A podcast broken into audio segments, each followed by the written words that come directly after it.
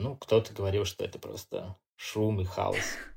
И непонятно, что происходит, да? И не какая-то не симфония, да. Что тебя мотивировало не, не сложить руки в первый год-два и, и забить на это все, а продолжать? И образование должно быть построено на действии, а не на лекциях каких-то. Придумала, сразу сделала. Кто бы мог представить, что люди будут так массово играть на, ну, на овощах.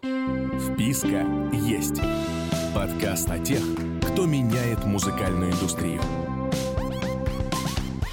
В 2013 году московский театральный продюсер Саша Пас придумал плейтронику. Изначально это был формат детских воркшопов, где дети учились создавать музыку через игру. Сегодня это целая студия креативных технологий для всех возрастов, которая базируется на звуке и касаниях. Плейтроника учит извлекать звуки из сладких перцев, баклажанов, стучать по тыкве и играть даже на ананасах и бананах. Делает инсталляции для Мерседеса, Парижской недели моды, Тимберленда и других брендов. Учит любознательных, вне зависимости от опыта и возраста, игре на овощах и фруктах, чувствовать ритм, создавать мелодии и импровизировать. Сегодня в гостях у Sold Out сам создатель проекта Саша Пас. Саша, привет. Привет. Расскажи, пожалуйста, о проекте, о плейтронике, буквально в двух словах. Что это и для кого? А Плейтроника — это такая платформа, прежде, прежде всего созданная для а, создания а, доступной модели музыкального образования. Но впоследствии преобразовалась она в сообщество инженеров, педагогов, музыкантов, диджеев, дизайнеров, режиссеров, а, которыми движет идея о том, что образование должно быть, музыкальное образование должно быть обновленным, доступным, уникальным, в своем подходе и в том, что работать с каждым э, индивидуально, и в то же время современно. Вот, наверное, такая концепция плейтроники изначально задумывалась и в какой-то степени до сих пор содержится в миссии компании. Угу. Скажи, а какие направления, основные направления сейчас у вас есть в плейтронике? Мастер-классы, выступления, инсталляции? Uh, у нас, по сути, три направления uh, главных. Uh, основное направление, одно из, это производство и продажа устройств. Это, собственно, магазин, реклама и все, что связано с продвижением продукта. Продукт, между прочим, это не только наше устройство Playtron и Touch, а еще и воркшопы, и инсталляции, то, что э, можно сделать с продуктом. А второе направление – это студия. Студия э, сейчас базируется в Париже, и основным направлением студии является работа с брендами, с э, корпорациями. Эм, туда входит создание инсталляций, э, съемка видеоклипов, э, работа на ивентах, создание уникального саунд-дизайна для брендов и так далее. И э, третье направление – это э, так называемый отдел разработок. Э, он находится в Берлине, и основной задачей отдела является придумывание новых устройств, э, работа с, в коллаборации с э, инженерами и дизайнерами из разных стран, э, те, которые нам кажутся интересными и э, могут принести пользу для компании. И задача этого дела э, придумать новые устройства, которые в дальнейшем будут продаваться или использоваться в инсталляциях, музеях и в работе студии. Вот примерно так. Хотя еще есть э, несколько новых направлений, о которых я могу рассказать. Да, конечно. Э, активно мы сейчас занимаемся звуковой терапией и собираем э, команду из э, профессиональных саунд-терапевтов и арт-терапевтов, которые бы, эм, скажем так, э, вместе с ними мы создаем эм, рабочий план по тому, как э, наши устройства могут использоваться в, в терапии.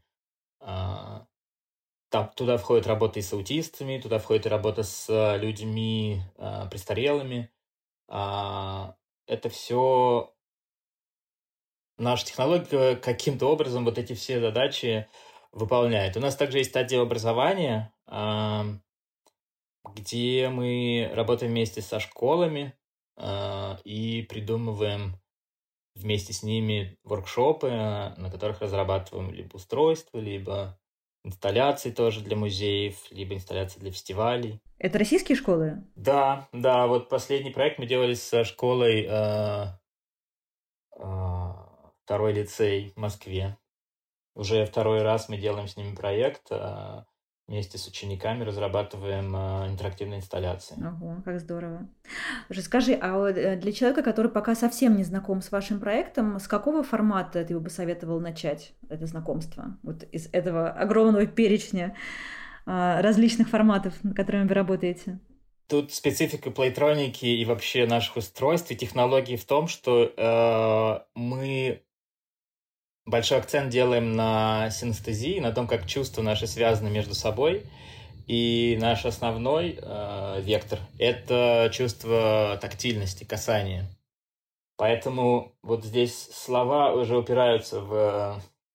Невозможно описать в точности, э, каким образом ну, не работает, каким образом воспринимается э, эффект от э, устройств и от э, игры на овощах например. Поэтому я, ну, всегда очень рекомендую просто попробовать самому это сделать. И мне кажется, лучшее знакомство будет это знакомство непосредственно через игру, через действие, через взаимодействие с, э, с нашей технологией и предметами вокруг.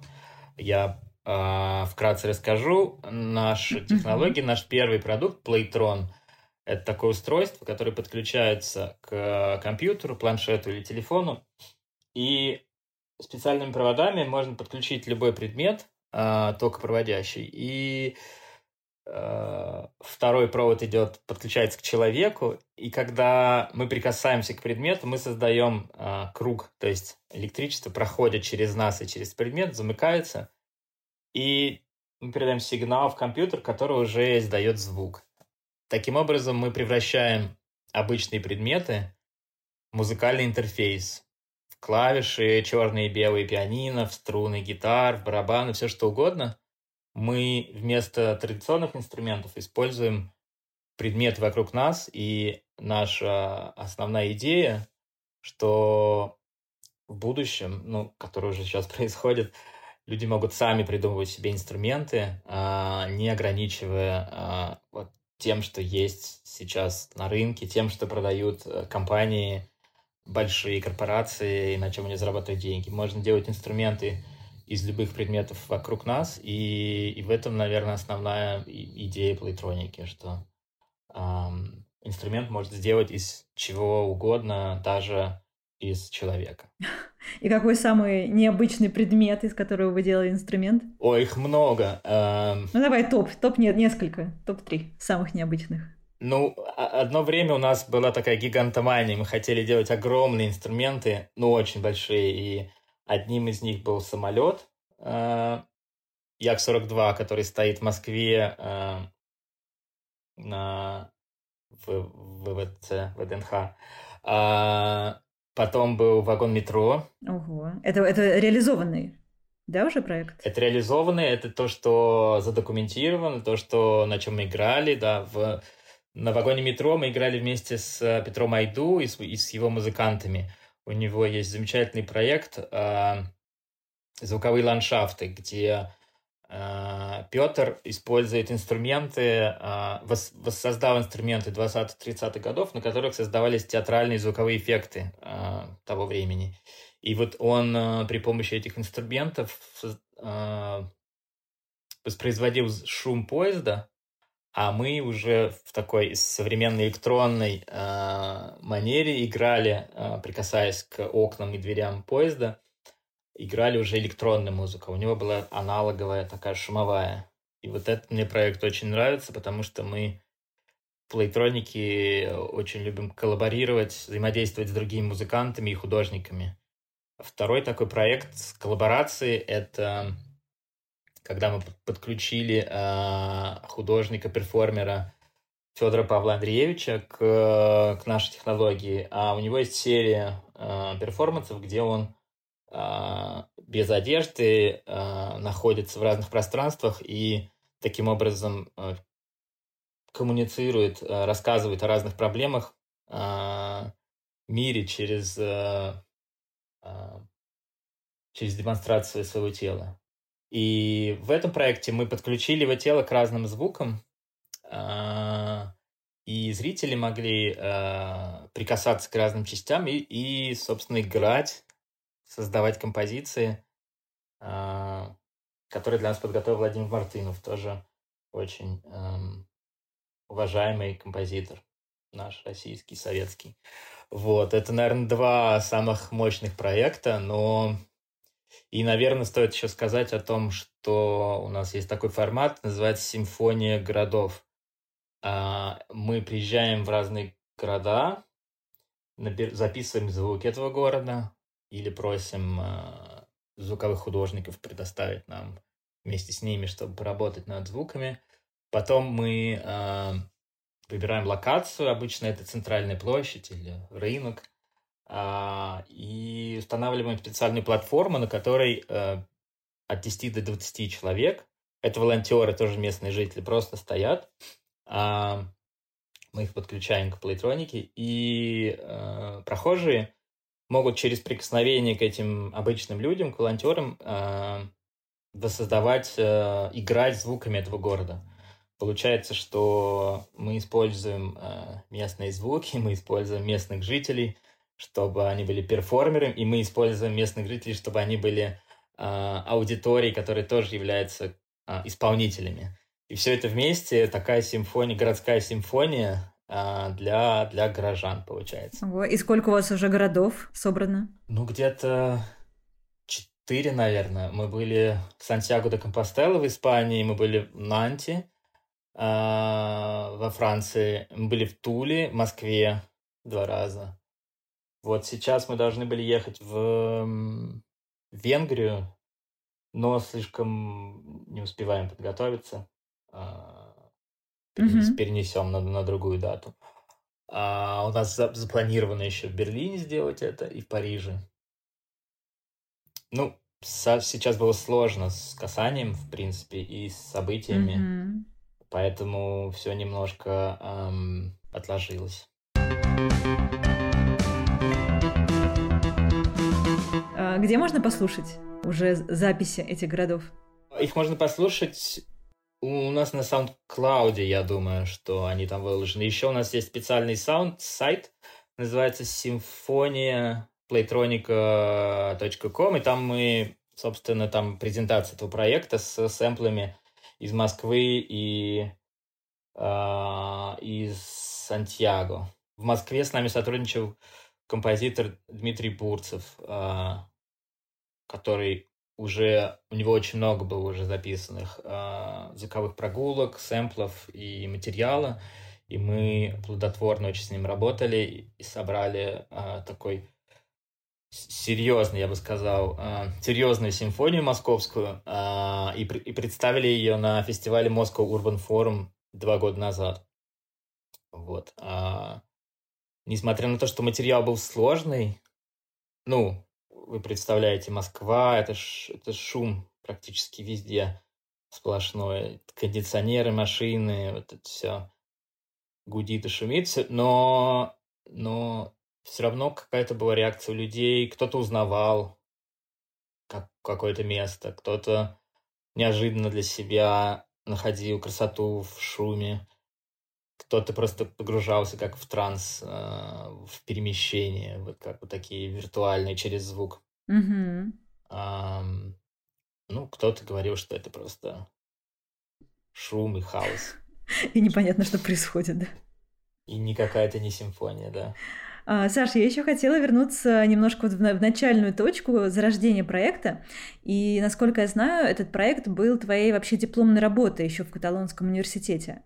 Скажи, как тебе вообще пришла эта идея, и думал ли ты тот, на тот момент, что э, это будет трансформировано вот уже вот в, в такой бизнес, и вообще, что на это будет спрос? Или ты делал просто вот потому, что была классная идея, хотелось ее реализовать, и не было никаких условно там бизнес-планов и просчетов на то, что это станет действительно бизнесом? Ну, э, я учился на э, менеджера в области культуры. Ну, это был мастер-курс, э, два года, полтора. Поэтому моей задачей, моей, моим желанием было сделать все-таки проект культурный, не бизнес. И э, по большому счету я предполагал, что это может быть в конце э, обернется каким-то образовательным проектом, разовым или постоянным. А образование, оно в целом его сложно представить как э, прям такой бизнес, потому что там есть э, очень много сложностей работы и с, э, и с государством, и с э, ну, вот взаимодействия именно с государством либо какие-то большие инвестиции в самом начале. В общем, эм, для меня это просто было исследование метода, а, потому что э, моя идея была в том, что образование должно быть холистическим, то есть проходить через все наши органы чувств, грубо говоря. Если это музыка, это не значит, что мы должны сидеть и слушать. А это подразумевает в себе и движение тела, и рисование, и а, кино и чтение. Поэтому э, вот из каких-то таких изначальных первых идей э, сформировался подход, потом появилась технология, которая идеально подходила по, по всем критериям, а потом я просто погрузился в практическую часть и начал самостоятельно это изучать. Э, подключил к этому своих друзей, музыкантов и диджеев, эм, потому что на тот момент эм, мне казалось, что есть ниша, которая э, условно называется эм, образование, сейчас скажу, эм, создание электронной музыки детьми. Вот вот в этом, в этом направлении ничего не происходило, и а я увидел, что мы можем это сделать э, даже на очень базовом уровне, не профессиональном. Ну, то есть э, увлеченные э, э, увлеченные музыканты и художники без педагогического какого-то образования просто через небольшие воркшопы, э, через э, очень простые вещи, когда мы создаем трек за одно занятие или создаем оркестр за одно занятие, мы постепенно формировали вот какую-то э, основу этой пла- платформы плейтроники э, уже в дальнейшем, которая могла бы преобразоваться в образовательный курс. Но что произошло дальше, что никто из нас не осилил а, занятия именно образованием дальше, а мы пошли больше в перформативную часть, сделали коллектив, а, который выступал, играл на овощах и сделали музыкальный клип, который в дальнейшем получил популярность в интернете и начали делать инсталляции для музеев, для фестивалей для фестиваля науки, для фестиваля Политех Москве, а, для фестиваля Афиш и так далее. И мы как-то больше себя чувствовали, больше силы, потенциала было именно в этой части, а не в образовательной, хотя постоянно все равно раз в 2-3 месяца мы делали занятия а, а, и там в школах, и со студентами, и на каких-то мероприятиях именно исключительно с образовательной стороны, но э, все-таки больше э, плейтроника в начале своем была таким, таким проектом художественным, я бы так сказал. Угу. Я вот еще знаю, что в 2013 году в Дителеграфии у вас проходили первые воркшопы. И они привлекли внимание, но получились не совсем такими, как э, ты задумывал. Ну, ты сам это рассказывал в каком-то из интервью. Расскажи, а в чем была сложность э, этого, организации первого мероприятия, его реализации? И как удалось модернизировать этот формат э, уже дальше? Ну, наверное, сложность была в том, что э, это был первый воркшоп, и были очень э, высокие амбиции, и действительно хотелось за несколько занятий уместить всю, всю электронную музыку, всю историю, обо всем рассказать. И, и когда я просто начал это рассказывать, я увидел, что А, я на самом деле повторяю подход э, классический. Вместо того, чтобы э, делать то, что мы делаем в плейтронике, и экспериментировать, и изобретать, я просто скучно рассказываю какие-то истории из прошлого. Вот. Поэтому, наверное, где-то ошибочно было использовать э, старый подход, э, основанный на объяснениях, рассказах и на анализе прошлого. Ну и плюс где-то не хватало просто опыта и методологии. То есть, э, ну вот тоже классический подход подразумевает в образовании, что есть план урока, и, и по результату у нас есть какой-то, э, чего-то добились, какой-то есть вывод, что-то мы запомнили. А в плейтронике этого в принципе нету или сложно это э, объективизировать, потому что это действие ради самого действия. То, что мы создаем, это удовольствие и смысл именно в процессе, а не в результате. И вот с этой концепцией мне самому сначала было э, сложно смириться, а в дальнейшем было сложно ее коммуницировать просто э, там тем, с кем мы собирались сотрудничать и проводить воркшопы. То есть э, Обычно есть воркшоп и есть некий результат, э, что получат на выходе участники. Вот в нашем случае будет какой-то результат, но все-таки важно именно, именно сам процесс, именно само, само действие. То есть плейтроника — это а, а, обучение через действие. И сейчас это кажется, может быть, даже понятным, по крайней мере, мне. Но тогда, тогда было сложно, и угу. даже если это интуитивно чувствуешь, что так должно быть, было сложно это коммуницировать. Вот. А, во многом из-за того, что просто угу. не было действительно опыта и не было уверенности в том, что действительно так существует. Потому что когда мы выбрались э, в резиденцию э, в музей науки Сан-Франциско, там есть так называемый Tinkering Studio. Это основной вообще манифест этой студии. То есть э, именно действие ради действия и обучение через делание руками, мейкерство. Э, вот это все пошло оттуда. Maker Fair и разные э, вот, музейные эксперименты, э, вот все практики, действительно они существуют и действительно именно а, в такой форме. Угу. Саш, а насколько вообще изменилась ваша основная целевая аудитория вот э, с момента условно первых вот этих воркшопов и запуска проекта и сейчас? Или какие-то сегменты все-таки остались? Или поменялось все абсолютно? Но мы, мы немножко отошли от э, конкретно детей. Наша аудитория стала взрослее.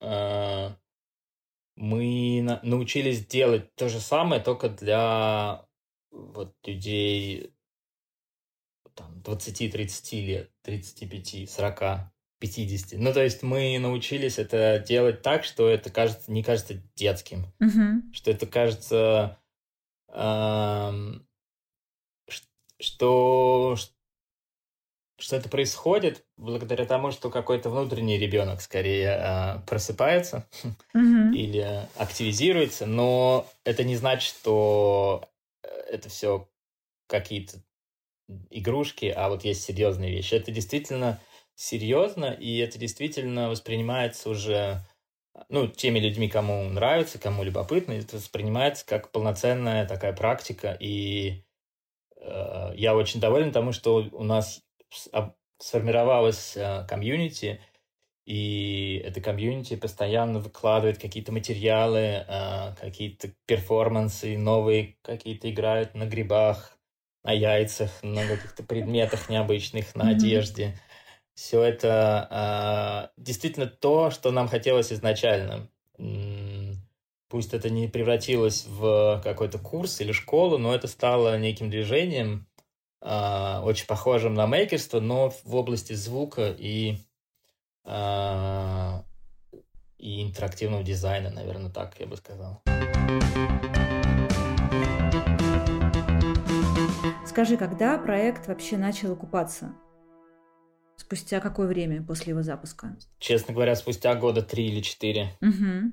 А, мы не брали инвестиции. У нас не было стремительного роста. Рост был очень медленный, очень маленький. И какое-то долгое время существовала студия, но она всегда была параллельным источником доходов. У каждого еще был свой какой-то эм, бизнес-доход.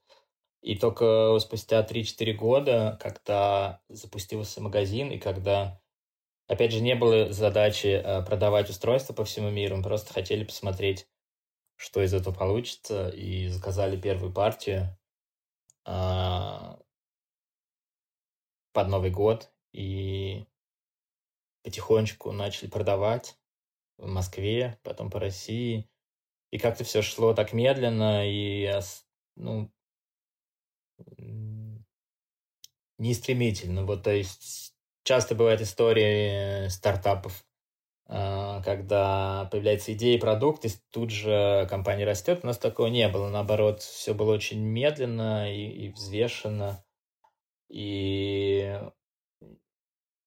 ну, у нас нет больших амбиций раздуть этот проект и потом его продать mm-hmm. или что-то запустить что-то другое, потому что для каждого это ну, любимый проект, и, и нет желания его с ним как-то... Распрощаться. Его сильно менять, да, или распрощаться, или, или как-то его менять по, по, по каким-то mm-hmm. причинам. Поэтому э, вот где-то спустя 3-4 года э, запустились, наладились продажи, наладились э, заказы со студии, и появился какой-то, какая-то стабильность. Угу. А если бы ты сейчас был в той первоначальной точке, а, ты бы привлекал инвестиции для более быстрого роста или оставил все, как оно вот идет, как и случилось? Ну, это сложный вопрос. Наверное, нет, потому что я не знал, чего я хотел все-таки. И мне хотелось к этому прийти через... Э, э, угу. ну, не рискуя особенно, а, и прийти органично, mm-hmm. прийти, может быть, с, с командой, которая бы тоже органично бы сформировалась а, вокруг идеи, ну, как оно и произошло.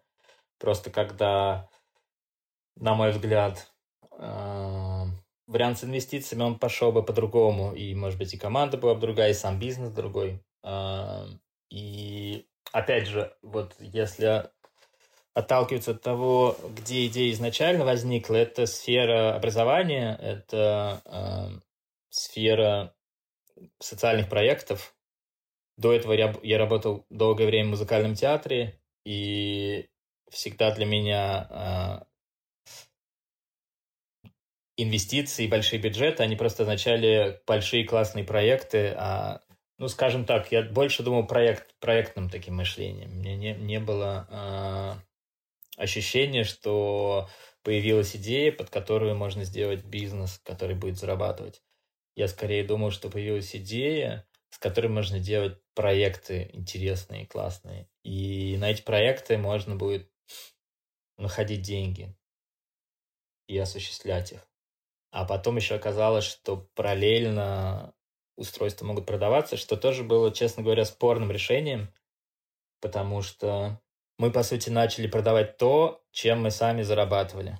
И э, это было противоречивое решение. Мы как бы сами себе отрубали э, э, отрубали наш сук, на котором мы сидели. Но, но по сути, это, это было сделано намеренно, чтобы мы дальше развивались, чтобы мы эту часть оставили уже в покое, перешли к более осмысленным проектам, к более э, конкретным задачам и э, ну тоже мне кажется, что если ты долгое время что-то делаешь, то нужно научиться это эм, спокойно, спокойно оставлять и переходить к дальшим вещам, может быть, более высокого уровня или более точечного э, запроса, а не а не выжидая, что что-то, может быть, из этого получится. Вот. Это, это я имею в виду вот овощные наши первые самые э, воркшопы и перформансы. То есть сейчас можно их наблюдать по всему миру, в принципе. а, люди играют на овощах, зарабатывают на этом, где-то делают это ради образования, где-то делают это для себя, где-то просто это делают ради Инстаграма или а, ТикТока, но, но технология, она как бы вот вышла в, в большой мир, и нам было сначала сложно ее отпустить, потому что мы лишались своего уникального эм, подхода, а с другой стороны, нам это нас заставило думать дальше и э, разрабатывать что-то другое, делать новые инструменты. Сейчас, сейчас э, наша задача это выпускать новые девайсы и не, не останавливаться на том, что мы уже достигли. Угу. Саш, и любой бизнес э, это все-таки и взлеты, и падения, и какие-то провалы. Ну, это неотъемлемая часть пути. Я думаю, ты со мной здесь согласишься. Какие а, провалы или неверные решения были приняты у вас? Ну, вот буквально, может быть, одно такое самое. Ну, мы плохо считали деньги. Ой, мне кажется, это проблема да. всех стартапов. Мы неправильно посчитали налоги. Ого. Это все очень, да, действительно классические проблемы. Мы... Э, у нас был один очень резкий взлет, и после него мы практически чуть ли не закрылись. Тоже вот э, классическая история. Э, у нас было очень много заказов, настолько много, что наша э, служба отправки не справлялась, и люди начали писать жаловаться, и нас начали блокировать наши счета, и плохие рейтинги в Фейсбуке, и PayPal, и, в общем, все очень было мрачно, и мы постепенно, постепенно, постепенно э, из этого выползали месяцев 7, наверное, или 8. Но да, я думаю, самые большие ошибки происходят на когда все стремительно начинает э, расти.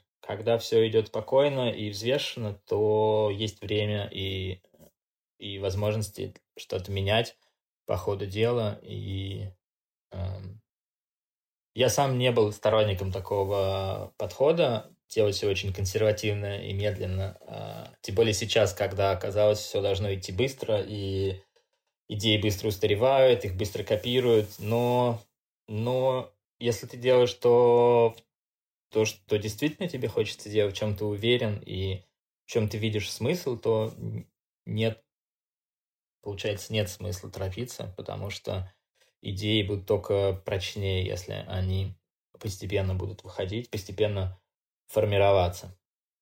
Идеи и бизнес, то есть скорее даже бизнес. А, вот, поэтому мы научились вот, наверное, этому. А, ну и важно еще всегда помнить э, свою команду.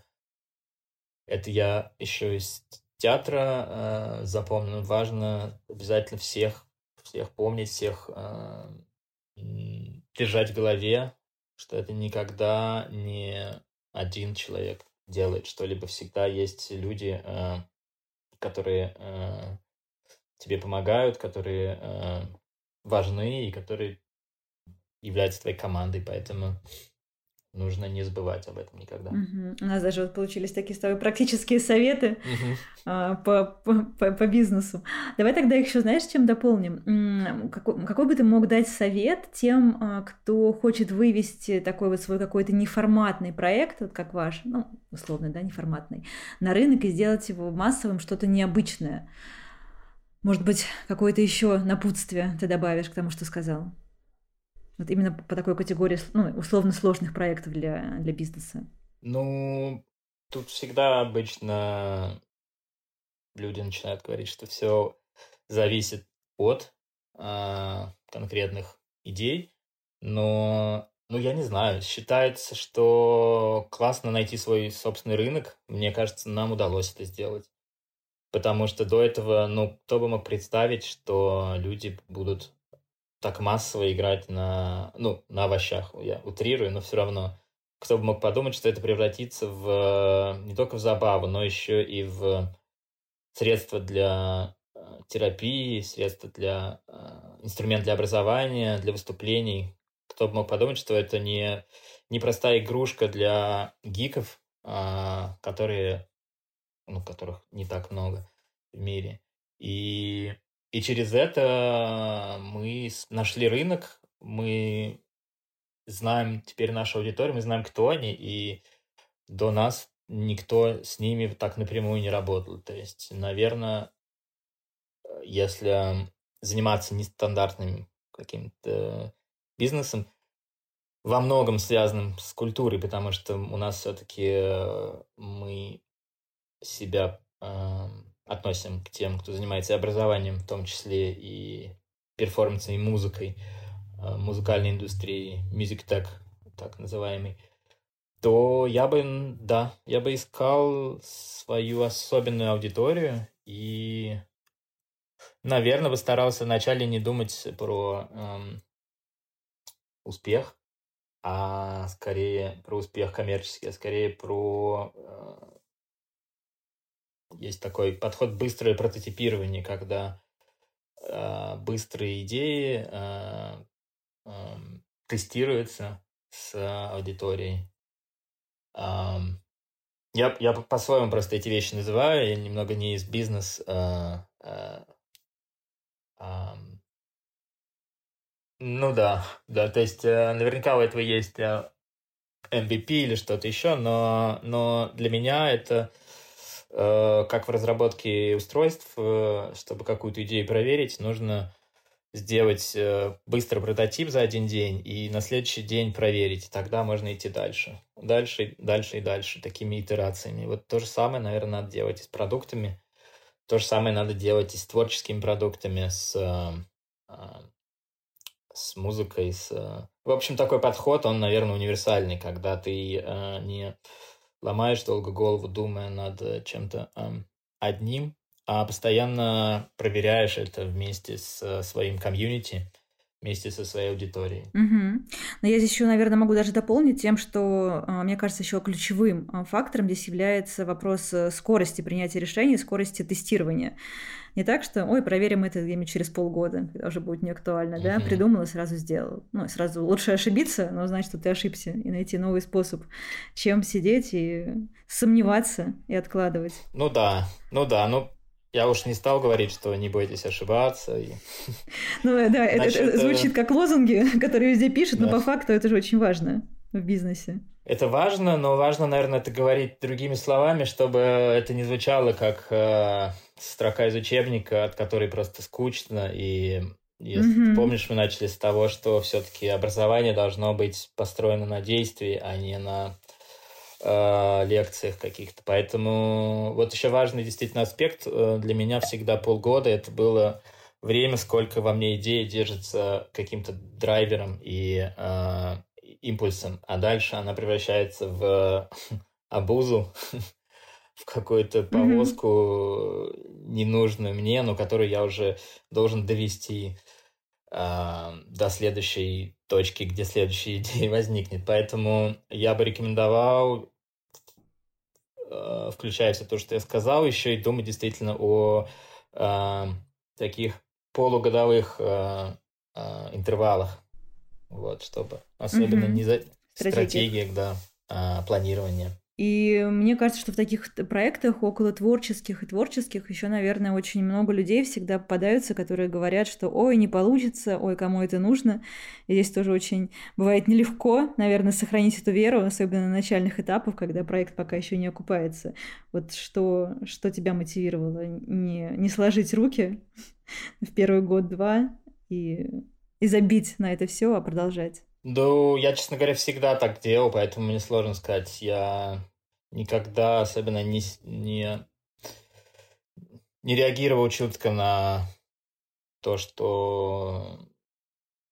Ну, то есть, Чьё да, я больше здесь, наверное, мыш... размышляю как художник, что это важно мне, а не остальным, и мне нужно это реализовать, посмотреть, как это будет.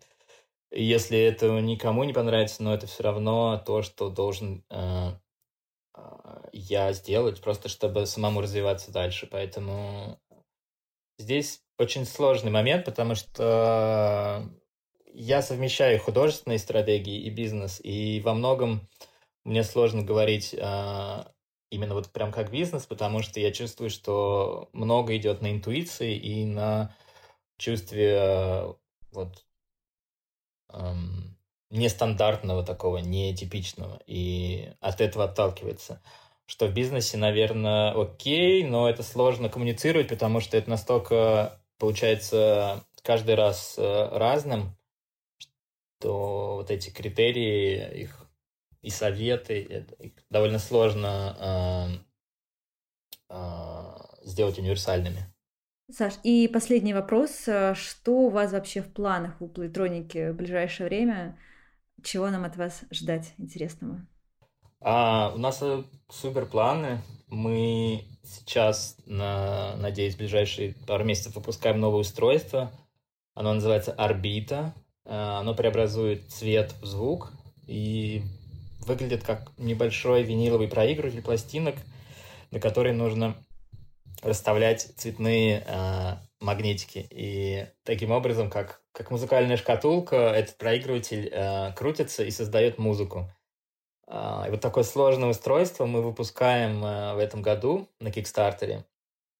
А в следующем году у нас планы запустить э, целую серию устройств, посвященных э, одному величайшему э, российскому ученому. И это будет очень большой масштабный проект. Там будет задействован э, дизайнер из Японии, из Лондона, из Англии, из Берлина, из России.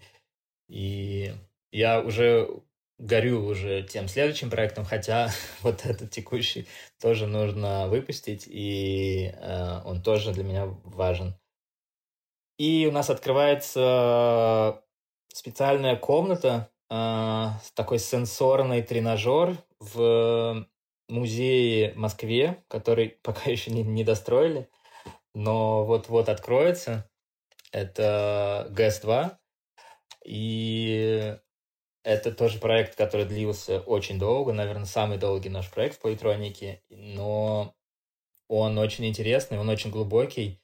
Мы там работали с, с, с учеными, которые занимаются анестезией, а, а, мультисенсорными подходами, терапевтами. И это как уникальное, в принципе, пространство для музея, потому что я такого больше нигде не видел. И очень хочется сделать из этого целую серию проектов, посвященных...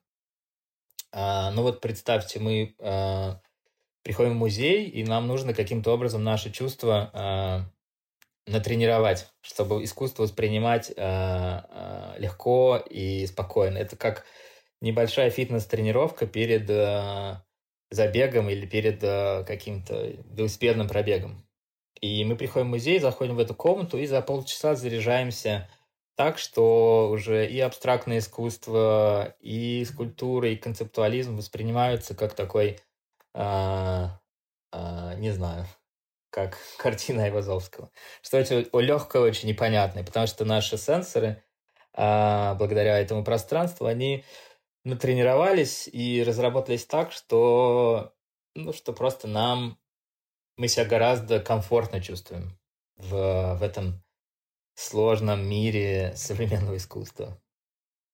Вот такой проект э, задумался нами уже очень давно. Я надеюсь, что вот-вот реализуется, и все смогут его видеть. Я думаю, что мы еще не раз о нем услышим. Я желаю вам успехов его реализации и уверена, что вы нас еще удивите не один раз, Саша. Спасибо тебе большое за интересную беседу. Спасибо большое. Да, спасибо за приглашение. Да, было здорово. Спасибо. С вами был Саша Пас и проект Плейтроника, и Павла Екатерина, Солдат Мафия и подкаст «Вписка есть». «Вписка есть» Подкаст о тех, кто меняет музыкальную индустрию.